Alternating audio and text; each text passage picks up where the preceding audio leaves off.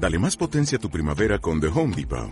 Obtén una potencia similar a la de la gasolina para podar, recortar y soplar con el sistema OnePlus de 18 voltios de Ryobi desde solo 89 dólares. Potencia para podar un tercio de un acre con una carga. Potencia para recortar el césped que dura hasta dos horas. Y fuerza de soplado de 110 millas por hora. Todo con una batería intercambiable. Llévate el sistema inalámbrico OnePlus de 18 voltios de Ryobi. Solo en The Home Depot. Haces más. Logras más. En Madriguera estamos conscientes de que vivimos en un mundo que avanza a un ritmo peligroso. Por ello hemos decidido que durante 10 segundos ejercitaremos tu cerebro. Madriguera Radio presenta.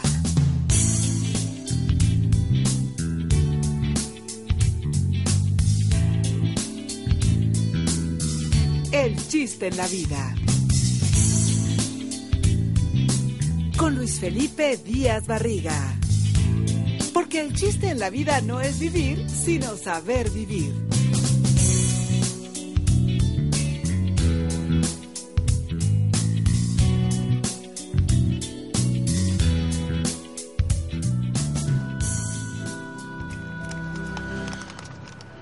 ¿Qué tal? Muy buenas noches, muchas gracias por venir a otra emisión del Chiste en la Vida. Este es un programa donde queremos que te diviertas, donde queremos que aprendas, donde queremos que sepas cómo poder mejorar muchas situaciones de la vida diaria. Para cualquier cosa, cualquier comentario, cualquier cosa que quieras comunicarte con nosotros, por favor, métete a la página de Facebook y busca la fanpage El Chiste en la Vida. Dale me gusta, dale like y comenta. Dinos cualquier cosa que tú quieras que platiquemos, nosotros trataremos de responder. El día de hoy tenemos un tema que ya se ha estado platicando mucho en estos días. Un tema que nos sensibiliza a todos. Un tema que tiene que ver con todos. La muerte de Juan Gabriel. Hoy vamos a hablar de él tratando de explicarnos desde la perspectiva del ser humano, desde la forma de cómo él se fue generando, se fue creando, de cómo eh, vivió en cuanto a estas cuestiones emocionales, a estas cuestiones que de alguna manera pudieron ser los que marcaron esa manera, esa forma de dirigirse con el público, con la gente, con cada uno de nosotros. A nosotros nos gustaría que pudieras comunicarnos aquí a la cabina de Madriguera Radio al 5440-3708 por medio de Twitter, arroba el chiste en la vida. O que, como te decía, pudieras tú meterte a la página de Facebook y nos dieras todos tus comentarios. En esta ocasión tenemos una invitada que no se me ocurre que pudiera ser mejor. Una persona que no solamente, que no solamente cuenta con diferentes estudios en historia del arte, sino que es entusiasta en la educación artística para el enriquecimiento de la infancia. Ella ha participado en diferentes talleres y propuestas artísticas para la inclusión y sensibilización de la sociedad. Actualmente dirige grupos de adolescentes con el interés de iniciar y promover el arte como una herramienta para el aprendizaje. Ella está muy interesada en las propuestas artísticas, en el psicoanálisis y en la poesía. La psicóloga Carla Mellado. Muy buenas noches, Carla. Gracias por estar aquí con nosotros. Ay, gracias a ti, Luis Felipe. Muchas gracias. Oye, pues vamos a empezar y vamos a empezar como siempre. Vamos a empezar eh, directo al tema. Alberto Aguilera Valadez. Aguilera Valadez. Juan Gabriel.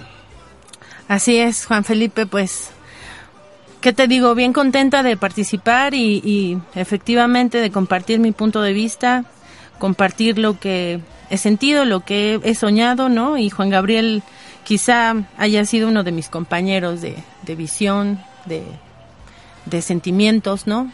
Y, y, bueno, pues, pues a, a, darle con Juan Gabriel. Sí, claro que sí. Fíjate que uh -huh. platicando, me decías tú que antes de empezar aquí la, la, el programa, que, que tú habías visto algunas cuestiones sobre, sobre las canciones de, de, Juan Gabriel que son un poco, eh, ¿cómo podríamos decirla? Este, que hablan de él, que son proyectivas, que, que ¿qué piensas de esto? Sí, mira, pues precisamente al, al, pensar el tema de Juan Gabriel, yo decía, bueno, ¿qué, qué, es, qué es Juan Gabriel? ¿Qué, ¿Qué, son sus letras? ¿No? ¿Por qué esto nos, nos, nos impactó, nos, nos produce algo, ¿no? Esta, esta muerte o esta, esta despedida terrenal, digámoslo. Y, y, pensaba en que pues la música de Juan Gabriel precisamente es algo que tiene que ver con el placer, con una necesidad de compartir. Siento que la visión de la vida de Juan Gabriel o, o su visión, sus letras, pues nos permiten eso precisamente elaborar dolores, recordar amores, este Fíjate que estaba viendo una entrevista que le hicieron al compositor Armando Manzanero. Uh -huh. Ya ves que está Armando Manzanero actualmente fije como director de la agrupación de compositores de la República Mexicana. Sí. Y este le preguntaron, oye, ¿por qué crees tú que o cuál fue el chiste de que eh, Juan Gabriel llegara tanto este, al público, a, al corazón de la gente. Y este Armando Manzanero contesta, le supo cantar al dolor, al sentimiento, al sufrimiento del pueblo. Claro. Ahí me llamó mucho la atención porque este, creo que tiene un poco de razón. Creo que no, no todas sus canciones, por lo menos, iban dirigidas precisamente al amor, sino que más bien al desamor. Más bien a esa otra parte, ¿no? Que está pegada al amor, que tiene que ver con ese sufrimiento, ese desamor, el abandono, el dolor. Como que la gran parte de sus canciones están en ese sentido.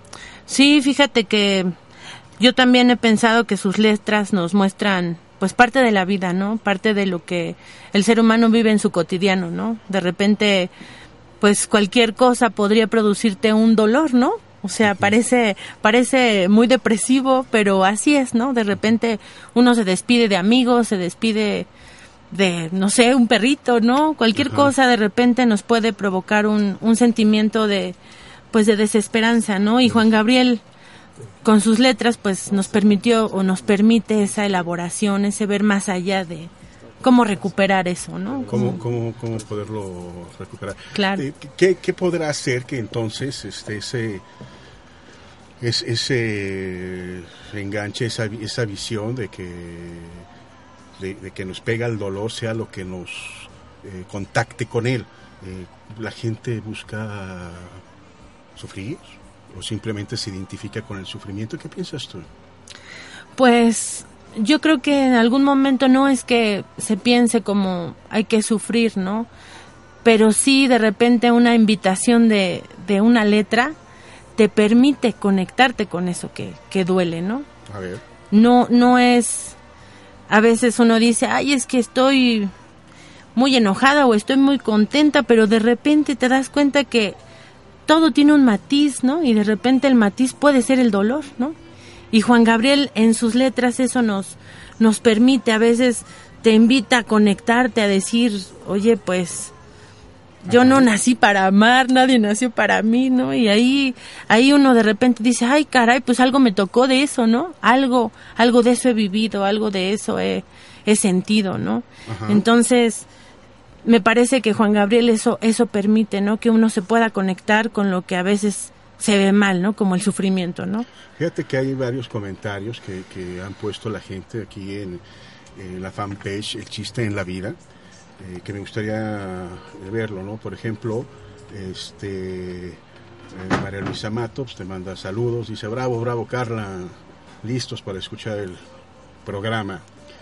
Pero, por ejemplo, Soledad Álvarez nos dice, con lágrimas en mis ojos te digo, hasta siempre eh, de que lo siento, de que sufre, de esta Ani Gómez, de Leticia González, de Zaragoza Lucero, María de Lourdes dice, mi ídolo se nos fue, pero lo llevó dentro de mi corazón. Eh, ahí termina su relato de su vida y muere el cantante. Mm. Eh, te lleva siempre mi corazón por tantas canciones que pareciera que sabías el olor de cada uno. Uh -huh. Te amo. ¿Qué hace? ¿Qué hace que la gente se identifique de esta manera con una persona como Juan Gabriel? bueno, Juan Gabriel, no sé tanto de su vida como me gustaría, pero me parece que él pudo llegar a una a un nivel de, de, conocimiento, de contacto, de conexión con él mismo, ¿no? Que quizá todos deseamos tener en algún momento, ¿no? Poder sacar eso que nos duele, convertirlo en algo para poder de alguna forma deshacerse de ese dolor, ¿no? Entonces, yo creo que pues Juan Gabriel ahí supo cómo cómo encontrar el camino, ¿no? Cómo cómo desmenuzar esos sentimientos para que de repente pues uno pudiera encontrarse en ellos, ¿no?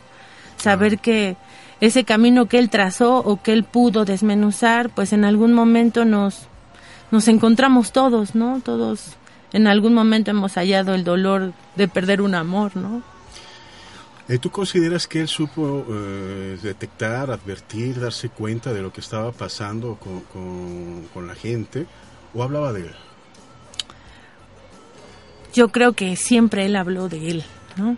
Sí, me parece que cuando uno produce, cuando uno se, se pone a trabajar o escribir o crear una poesía, pintar, no sé, pues uno nunca está pensando en qué sentirá el otro, qué sentirán ellos, ¿no? De repente uno ahí se pone pues al desnudo, ¿no? Y me parece que Juan Gabriel eso eso logró hacer, ¿no? Esa esa parte de pues de compartir sus, sus emociones, de, de poderlas pues desmenuzar, eso hace que finalmente pueda contactar con, con los demás. Me parece que siempre él habló del mismo, ¿no?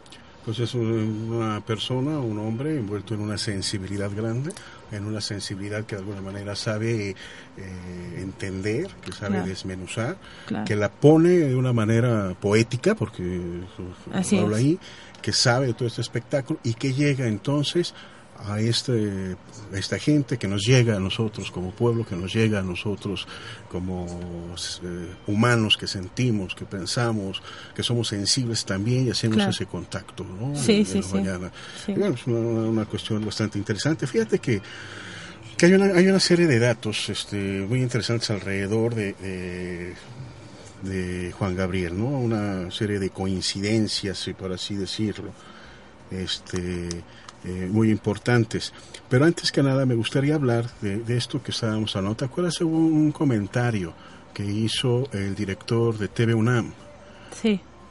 ¿Y ¿Podrías hablarnos un poco al respecto?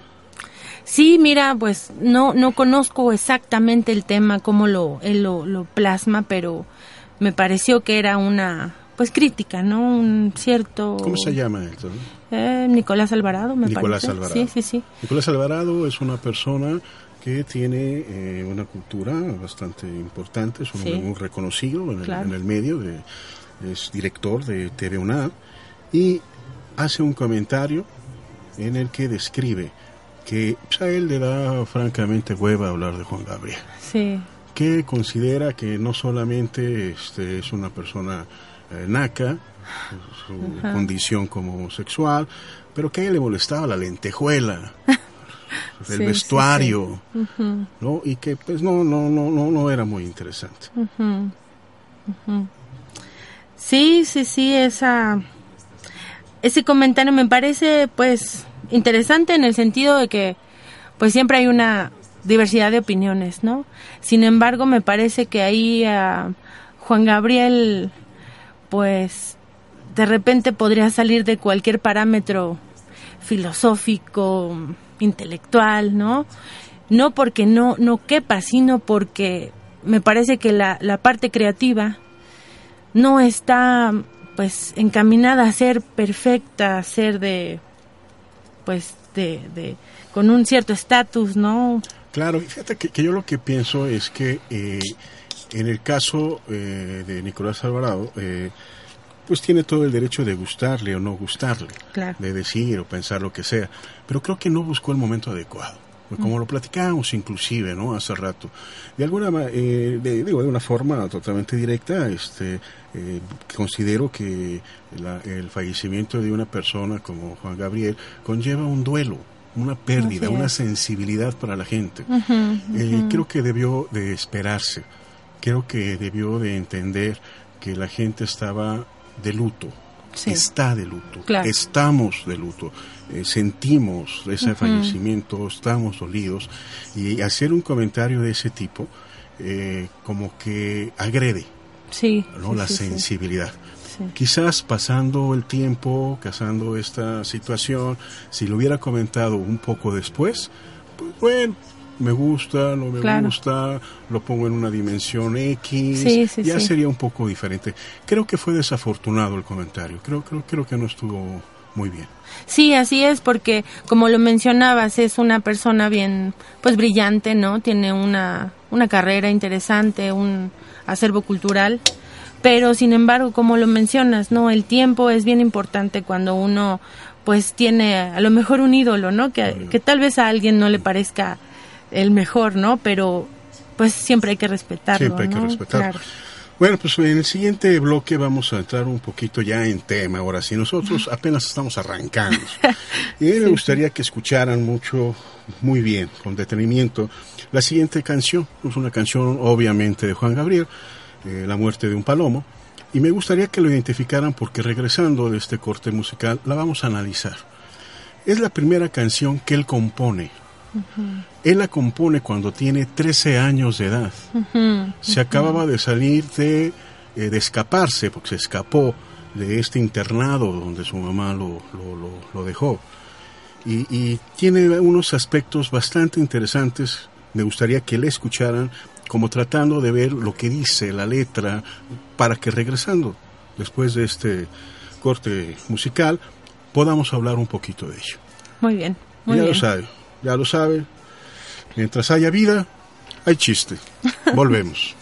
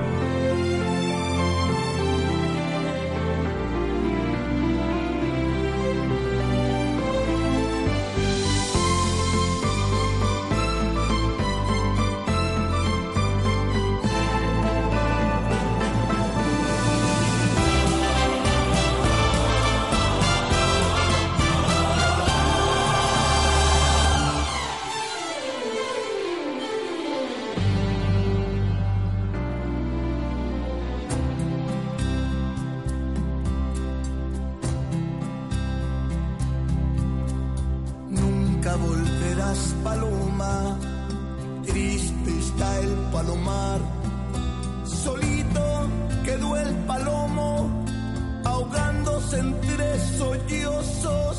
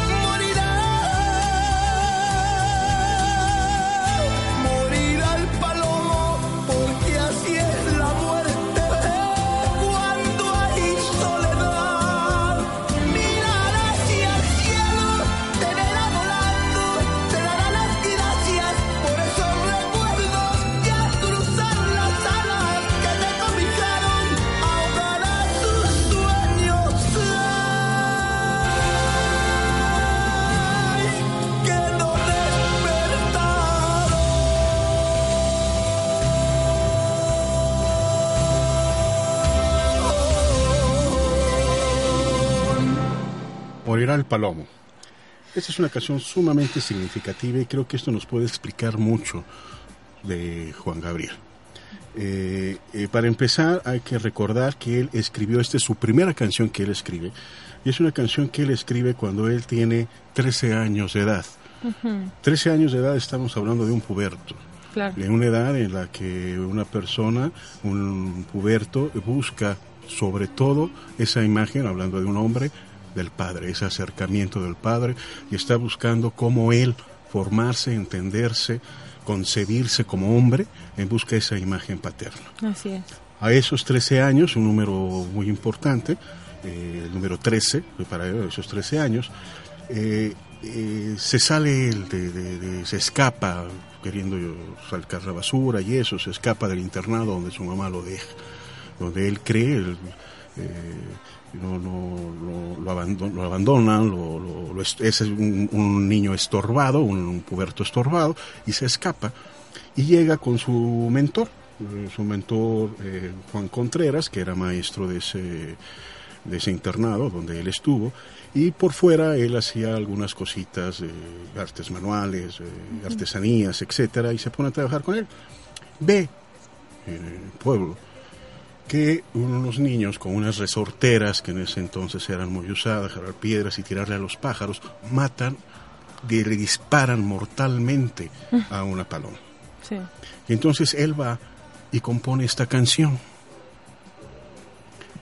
Esta canción donde él habla, entre otras cosas que viene ahí, donde él habla de la soledad, donde él habla de ese problema de por estar llorando dice en la canción, no puede ver ni puede volar.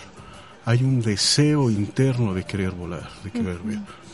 Él quita esta de la palabra de paloma y pone el palomo. Habla de que no puede regresar ese palomo al palomar, a la casa donde está, y considera que va a morir. Y que va a morir porque la muerte es así cuando hay soledad. Evidentemente, o sea, con todas estas características, sobre todo por la edad, evidentemente, digo, es obviamente una, interpretación, un comentario, una opinión, evidentemente hay una proyección ahí, evidentemente le está hablando de él. El palomo es él. Claro. El palomo es él. Pero hay que recordar que la primera pérdida que él tuvo fue su padre. Así es. Su padre, eh, después de que quiere, está, este, eh, quemando un terreno que él tiene, el campesino, quema de otras personas, él crea una serie de problemas y entonces llega con depresiones, no sé si hubo un intento de suicidio, una cuestión así. La cuestión es que lo internan en un psiquiátrico y no se sabe de él. Entonces, la mamá, con todos los hijos que tiene, se va de Michoacán, eh, se va de Parácuaro y eh, se queda el padre en ese en ese psiquiátrico en ese lugar. algo muy parecido a lo que a lo que a lo que vivió eh, Juan Gabriel eh, de quedarse en un lugar, de quedarse en un internado cerrado.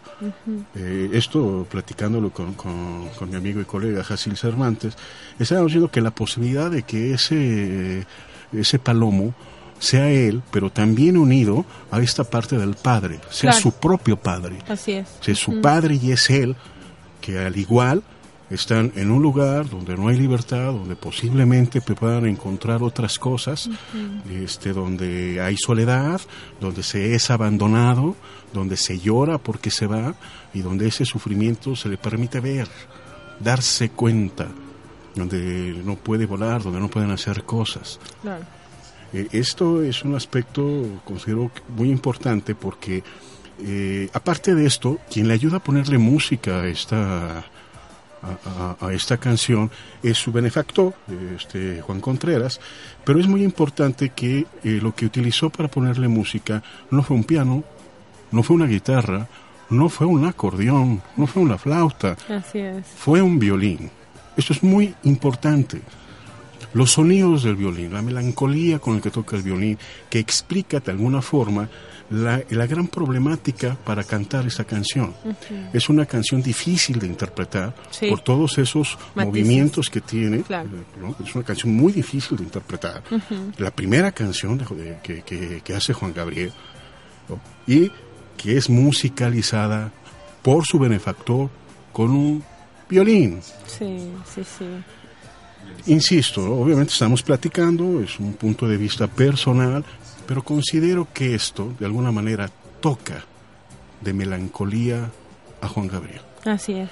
Y al decir toca, quiero decir, es lo que él va a marcar, lo que a él va a traer, lo que él va a hacer o a disponer a lo largo de toda su vida.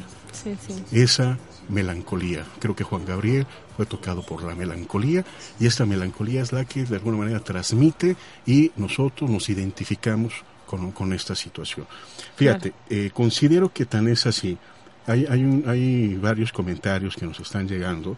Esta Griselda Nieto nos dice, un saludos, saludos, nos dice, era un alma con mucho dolor, lo transmite en sus canciones y nosotros, su pueblo, somos un pueblo con mucho sufrimiento, por eso nos identificamos con él. Wow. Eh, eh, era era, eh, era muy, muy así. Eh, cuando tú lo, lo veías en las entrevistas, había un toque de sufrimiento, de soledad, de melancolía. Sí. Su forma de hablar, su forma de expresarse, la forma de decir, muchas composiciones que hacía, tocados por la melancolía. Sí, así es. Es una, una cuestión que apenas escuchaba yo en algún programa, como sabemos que han estado haciendo, ¿no?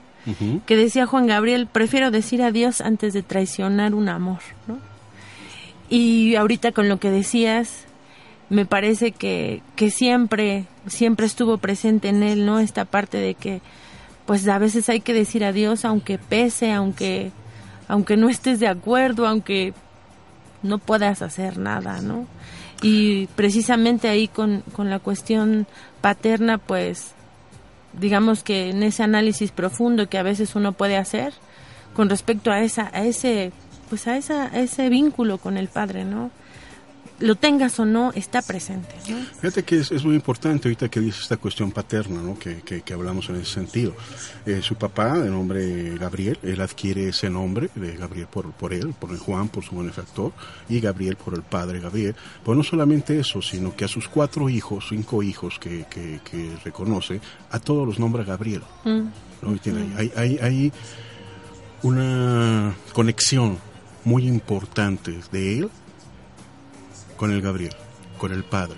Una, una- sí intento como de recuperar o de un intento como de recuperar Ajá, al padre. claro claro de, de quedar con algo de eso perdido no algo algo poder atrapar de ese eh, quizá un adiós al- quizás fuerte, un, ¿no? un adiós fuerte, una claro cosa así. ajá. Y es muy, muy importante todo esto. A mí me gustaría hablar un poquito más de lo del padre, pero antes me gustaría, eh, fíjate que nuestra producción salió a la, a la calle a preguntar qué canción te gusta más de Juan Gabriel, qué emoción te provoca o a quién te recuerda. Mm, Hablando precisamente de esta melancolía y de este sentimiento que, que se siente, eh, vamos a escucharlo. A mí me gusta el Noa Noa porque me hace bailar y me pone feliz. A mí me gustaba la de ¿Por qué me haces llorar? Porque en todas las borracheras me acuerdo de mis ex. A mí me gusta la canción de la diferencia porque me la dedicó a una persona muy especial para mí. A mí me gusta la canción de Amor Eterno porque me recuerda a mi mamá y no simplemente porque ya pasó, sino que esa canción la interpretan cuando alguien murió y yo quisiera dedicársela a mi mamá en su cumpleaños, llevarle mariachi y decirle que es el amor eterno, mi gran amor por siempre. A mí me gusta la canción que ya lo sé que tú te vas, porque es muy triste, porque me he sufrido mucho. Pues yo opino que la canción que más signifique para mí de Juan Gabriel depende prácticamente de mi estado de ánimo. Si estás triste, si estás eh, feliz, si estás eh, despechado, si estás eh, deprimido, etcétera, ¿no? En mi caso, como soy una persona romántica, a mí la que más me conmueve y que para mí no es una canción sino un himno es Abrázame muy fuerte. Porque el chiste en la vida no es vivir, sino saber vivir. Fíjate nada más todas estas opiniones. Este, algunos los pone feliz, me imagino que debe ser el Noa Noa, por ejemplo. sí claro A otros no es tanto. Otros hablan de lo que estamos hablando, de esta parte de la melancolía, de la tristeza. ¿Qué opinas?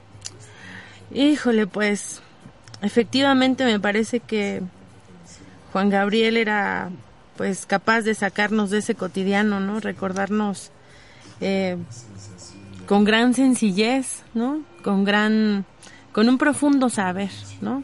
Un saber que no tiene que ver con lo intelectual, ¿no? Sino con lo que decían, pues, las personas que, que escuchan el programa, de, de ese saber que, que uno tiene, que algo le dolió, que algo trae, que, que está en el corazón, que no sabes cómo explicarlo, que, que te duele el estómago, ¿no? Ahí esa parte donde donde es ese, esa, pues sí, esa capacidad de, de poder sacarlo, ¿no? De... Sí, hay, hay, una sensibilidad muy especial por parte de Juan Gabriel, un don, una, algo que, que, que hace que, que, pueda transmitir y, y, poner de una manera que, la gente lo puede recibir, ¿no? Entonces, ese saber, ese conocimiento que está en el imaginario colectivo y que entra muy bien. Uh -huh, uh -huh. Miguel Ángel Díaz Barriga nos dice, eh, preguntamos ahí qué canciones les gusta también en Facebook. Miguel Ángel Barriga dice, abrázame muy fuerte, porque habla del tiempo de una forma muy interesante. Eh, esa es una canción también muy, muy importante. Yo no dudo de ninguna manera que esta canción, no lo sé, pero me da la impresión que pudo haber estado dirigida a la mamá. Eh, en un comentario él, él, decía que había permitido hacer la serie que, que se transmitió, uh -huh. que curiosamente esa serie tiene 13 capítulos. Sí, sí, sí. 13 capítulos, que es igual a la edad de los 13 años que él escribió, que es igual a la carta del tarot 13, que es de la muerte. Así es. Y es muy interesante porque él escribe a los 13 años una canción de muerte, sí. del arcano 13 de la muerte, se exhibe por última vez el terciavo capítulo del programa y él muere. Así es. Sí. Muy interesante. Muy interesante, sí, sí, claro. Este Vicente Espinosa nos dice el Noa Noa porque me recuerda a mi perro, ha de bailar muy bien. Ha de bailar muy bien, definitivamente. Eh, Isamar Escobar nos dice, así fue. Eh, le gusta esta canción, así fue. Me gusta porque habla del amor, cuando está en su máximo auge y cuando agota, y cuando se agota tiene toque de crueldad, pero lleno de verdad. O sea, es, es prácticamente lo que estamos hablando, ¿no? Sí, esa, sí. esa melancolía que, que, que, le da ese toque de, de, de crueldad y que eh, este, habla con la verdad en el sentido de que toca en, se entiende, sabe qué es lo que estamos pensando. ¿no? Sí, fíjate entiendo. que justo cuando escuchaba sus letras, que bueno, a mí me encanta, digamos, en el, en el aspecto poético, ¿no? A lo mejor sin, sin musicalizarlo incluso, eh, pensaba que, que Juan Gabriel esa, era amigo de cualquiera. Yo lo veía así como amigo de quien escuchara sus letras. En Ajá. sentido de que el, el amigo es aquel que te acompaña, a veces te dice tus verdades, ¿no? Te acompaña en tus dolores, ¿no? Te, es tu cómplice, ¿no? Te ayuda a, o te echa la mano, ¿no? Digámoslo burdamente en el en el sentido de que te abraza, ¿no? Te, te acompaña en algún en algún dolor, en tus penas y en tus alegrías, ¿no? Y me parece que Juan Gabriel precisamente se convirtió en amigo de cualquiera, ¿no? Por eso es que yo pienso que no no no entra en un aspecto intelectual, ¿no? Porque era amigo de cualquiera, ¿no? El Noa Noa era para cualquiera, ¿no? El amor es para cualquiera, ¿no? Entonces, me parece que esa, ese es el, el profundo saber que él tenía, ¿no? Esa parte de compañerismo, ¿no? Que todo mundo, pues, le gusta tener, ¿no? Un, un buen amigo, ¿no? Claro, fíjate que inclusive la, la, la definición de amigo en un sentido eh, filosófico en cuanto al origen de la, de la palabra significa tu otro yo. Uh -huh, Un uh -huh. amigo es tu otro yo. Y, y, y, esto explica entonces lo que tú nos estás diciendo, ¿no? Cómo él quería ser amigo de los demás, así es que veía a los demás como su otro yo. Sí, sí, ¿no? sí. Esa otra parte de y esa identificación en cuanto al sufrimiento, ¿no? Si él sufre, se veía que el otro también sufría y efectivamente nosotros, eh, como dicen, el pueblo que ha sufrido mucho y que nos identificamos con ese con ese sufrimiento, claro. en ese toque melancólico que nosotros hablábamos de él, ¿no? Sí, sí. Incluso tenía esta frase que decía, comprender es la mitad del camino para ser amigo, ¿no? comprender, comprender, ¿qué es comprender en estas épocas, no? ¿Quién, quién comprende a quién, no? Eh, y, y él lo pudo exponer, ¿no? Claro, eh, yo creo que se pone en los zapatos del otro. Claro. comprender es ese sí, intento de ponerme en el zapato del otro y en ese momento entonces está la mitad del camino hecho. Sí. Porque ya sé qué es lo que se puede hacer ahí y cómo es lo que lo que podemos recibir parece mi otro yo, mi otra parte, esa parte que sufre y que viene. Claro, Pero pues está el tema pendiente del padre. Así es. El padre que se menciona mucho, se cree que la madre es realmente quien lo jaló, se cree que la madre, esto de eh, amor eterno, que se le escribió a su mamá y todo esto, pero el padre se menciona poco. Sin embargo, él toma el nombre del padre, pone a sus cinco hijos el nombre del padre y se identifica con esa paloma que matan con piedras y que él lo ve como una soledad. Nos vamos a un corte musical y regresando hablamos de esto. Ya lo sabe, ya lo sabe, mientras haya vida, hay chistes.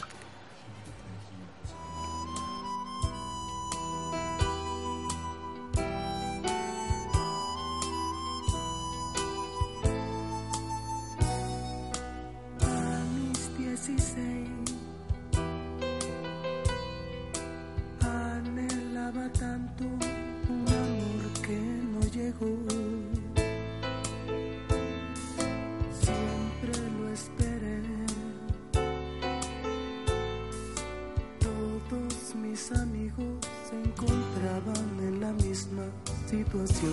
Y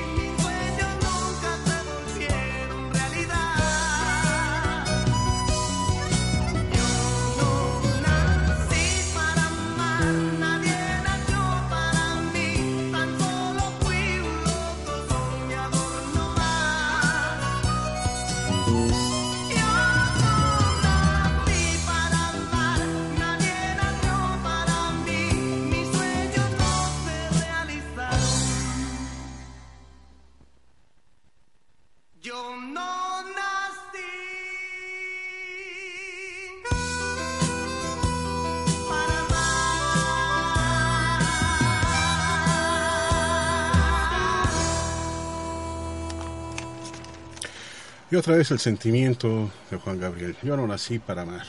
Donde se repite esto que estamos nosotros platicando. Con que vamos entendiendo. Sí, con sí, que vamos sí. entendiendo cómo él identifica esto que siente, esto que está pasando y esto que sucede.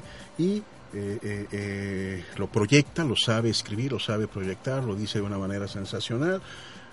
Y nosotros, nosotros nos identificamos con eso. Así es. Fíjate que hay una sección que nosotros ponemos aquí normalmente que se llama el chiste en el semillero. El chiste en el semillero es tomar una semilla de enseñanza y sembrarla en tierra fértil, en tu corazón. Y bueno, pues hoy no estamos para chistes, ¿verdad? Pero, pero sí me gustaría hacer una pequeña eh, reflexión eh, en relación a, a Juan Gabriel. Eh, fíjate que él, él tuvo nueve hermanos. Ajá. Eh, el único que le sobrevive es Pablo, Pablo Aguilera. Pero no se llevan, no se llevan, eh, por varios motivos. Este, se dice que la relación nunca fue cercana, porque por un lado, pues Pablo se dedicó al campo, pero por otro lado, cuando Juan Gabriel escribe esta canción de la muerte de un palomo, pues Pablo no le creyó. Le dijo, bueno, mira, pues el cantar te la paso, pero ya componer, mucha soberbia. O sea, no, no le creyó. Y entonces lo desmoraliza. ¿no? Juan Gabriel era el menor de los hermanos. Entonces, pues, el hermano mayor le dice, no te creas, Ajá. fuera serás tan bueno. lo desmoralizo, Sí. lo desmoralizo. Y entonces, este, pues no se lleva. Curiosamente, eh, Pablo Aguilera hace aproximadamente unos 15 años intentó cantar, se lanzó como cantante, sin ningún éxito. Y por supuesto, sin el apoyo de Juan Gabriel. Claro. Esto me gustaría dejarlo como, como semilla en el, en el semillero. ¿Por qué? El chiste en el semillero. Eh, Juan Gabriel hablaba mucho de eh, esta canción de Abrázame muy fuerte. Decía que permitía que eh, se hiciera el programa que se hizo de, de él, de, de 13 capítulos, porque consideraba que quería dar una muestra, un ejemplo a la gente de que la madre, a las mamás, deben de abrazar a sus hijos y que las Mm. mamás no deben dejarlos. Claro. Fue algo que a él lo tocó de Sí, por sí, vida. sí, sí. Aquí entra un poquito lo de Pablo, ¿no? El desmoralizar al otro.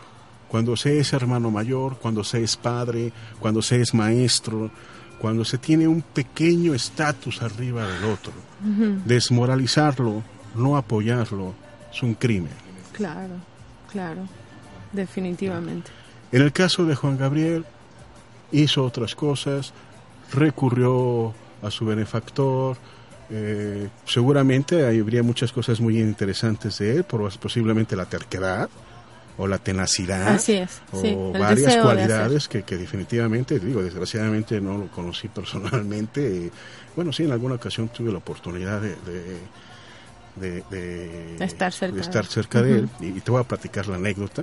Nada más quisiera terminar esto. Fíjate que eh, dejar solamente en claro, eh, en el chiste del semillero, el apoyar al que tiene un estatus poco mejor. Así es. ¿no? El ejemplo está con Pablo Aguilera, hermano de Juan Gabriel. Así es. Hace 15 años, estamos hablando 30, 35 años después, ya que Juan Gabriel era todo un ídolo, él intentó ganar. O sea, le dijo, tienes razón. ¿no? Sí, sí, sí. Reconociendo, ¿no? Esa.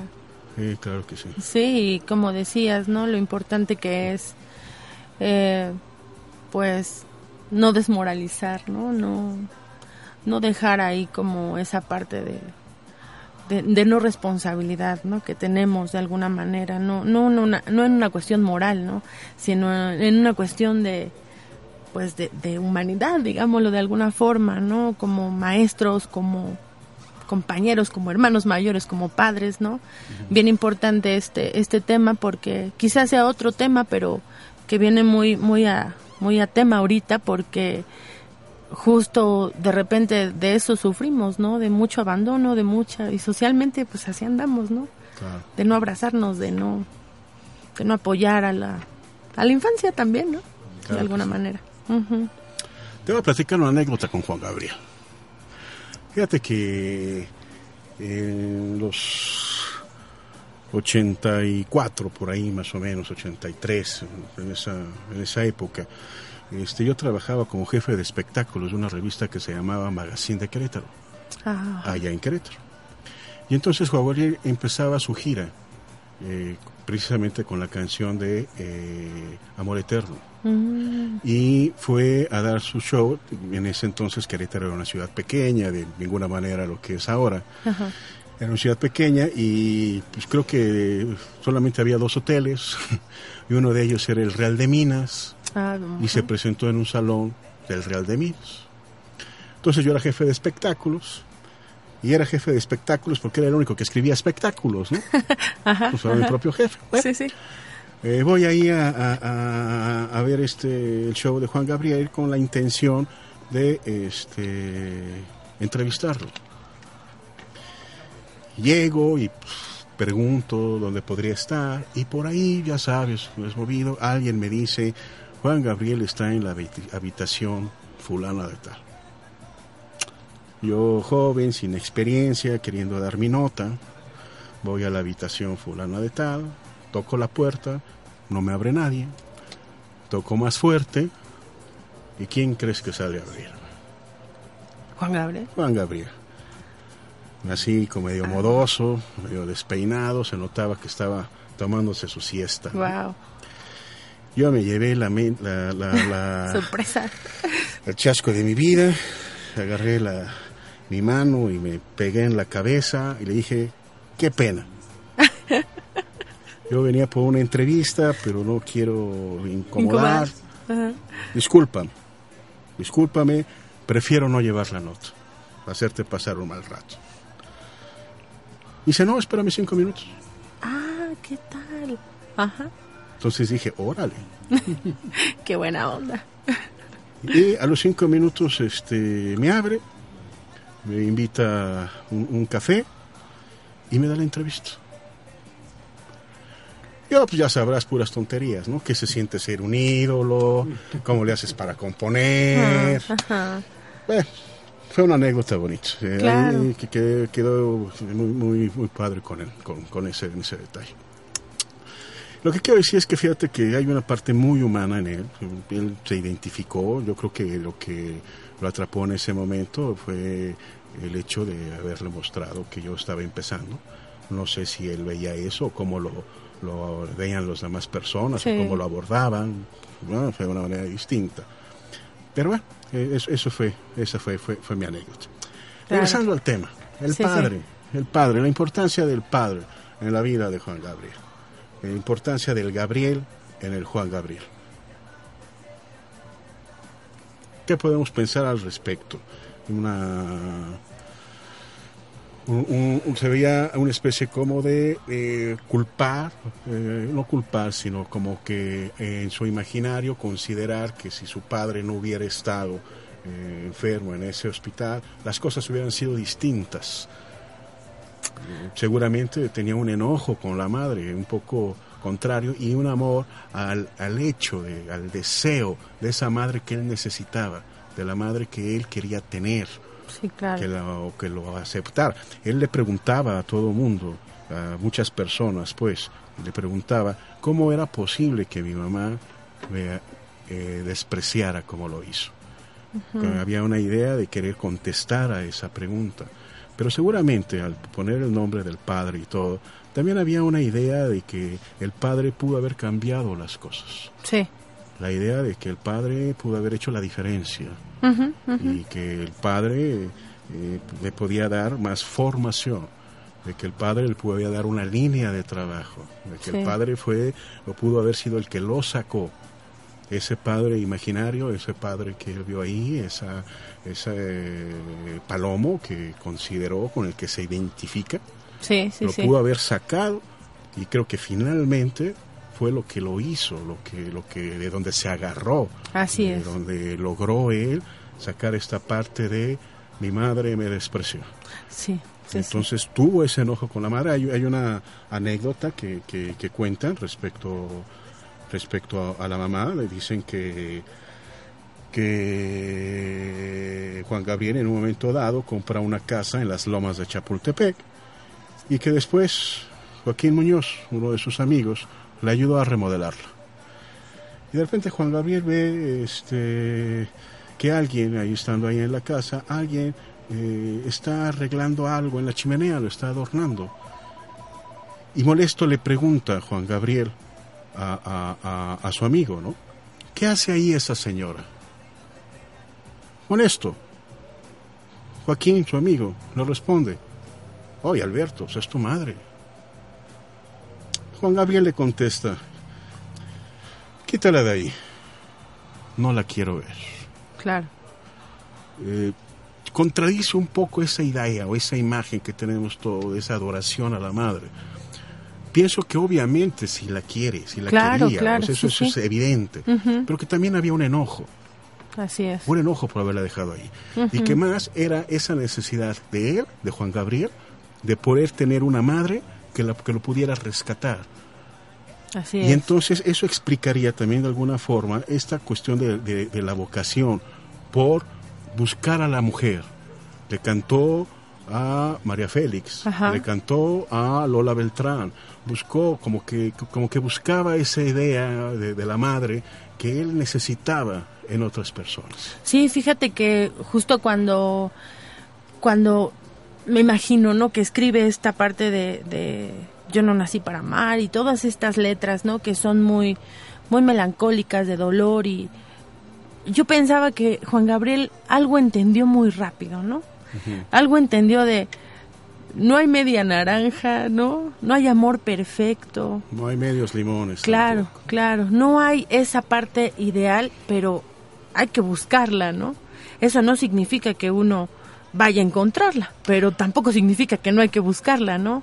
Exacto, o sea, fíjate que, que, que, que sobre todo a, nivel vida personal, Ajá. o sea, cómo, cómo es un ejemplo claro que dentro de la adversidad se puede salir adelante. Así es. ¿no? Un Así hombre es. que tuvo mucha adversidad desde niño y que tuvo muchas carencias y que logró hacerlo.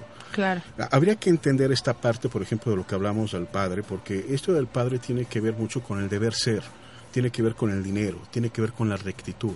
Y que él imaginariamente, digo, es, es una opinión. Sí, no- claro, no, no sí, podemos este, constatarlo, Ajá. simplemente una opinión de que él se agarrara de ahí para salir adelante.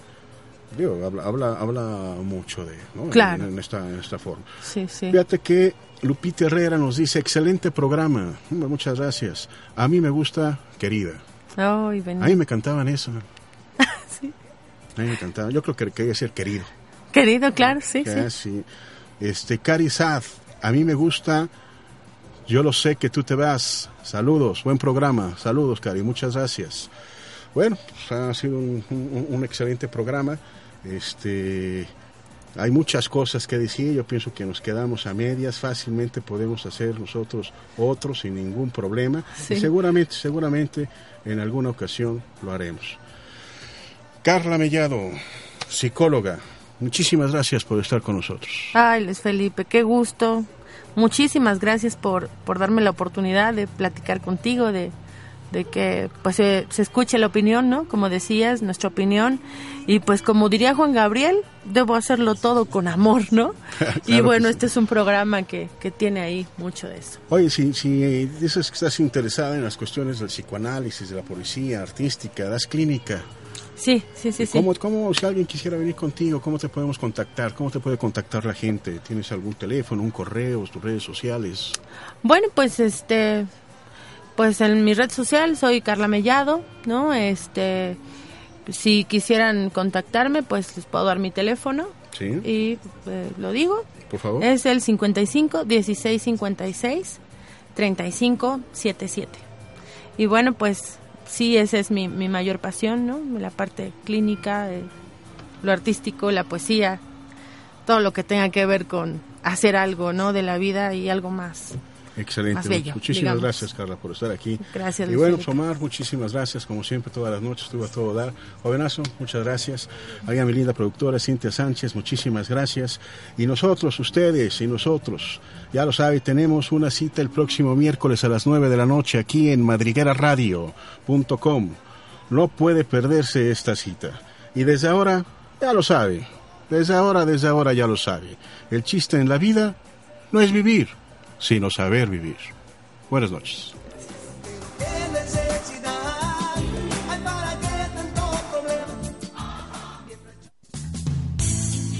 Esto fue El Chiste en la Vida. Los esperamos el próximo miércoles en punto de las 9 de la noche, aquí en madrigueraradio.com.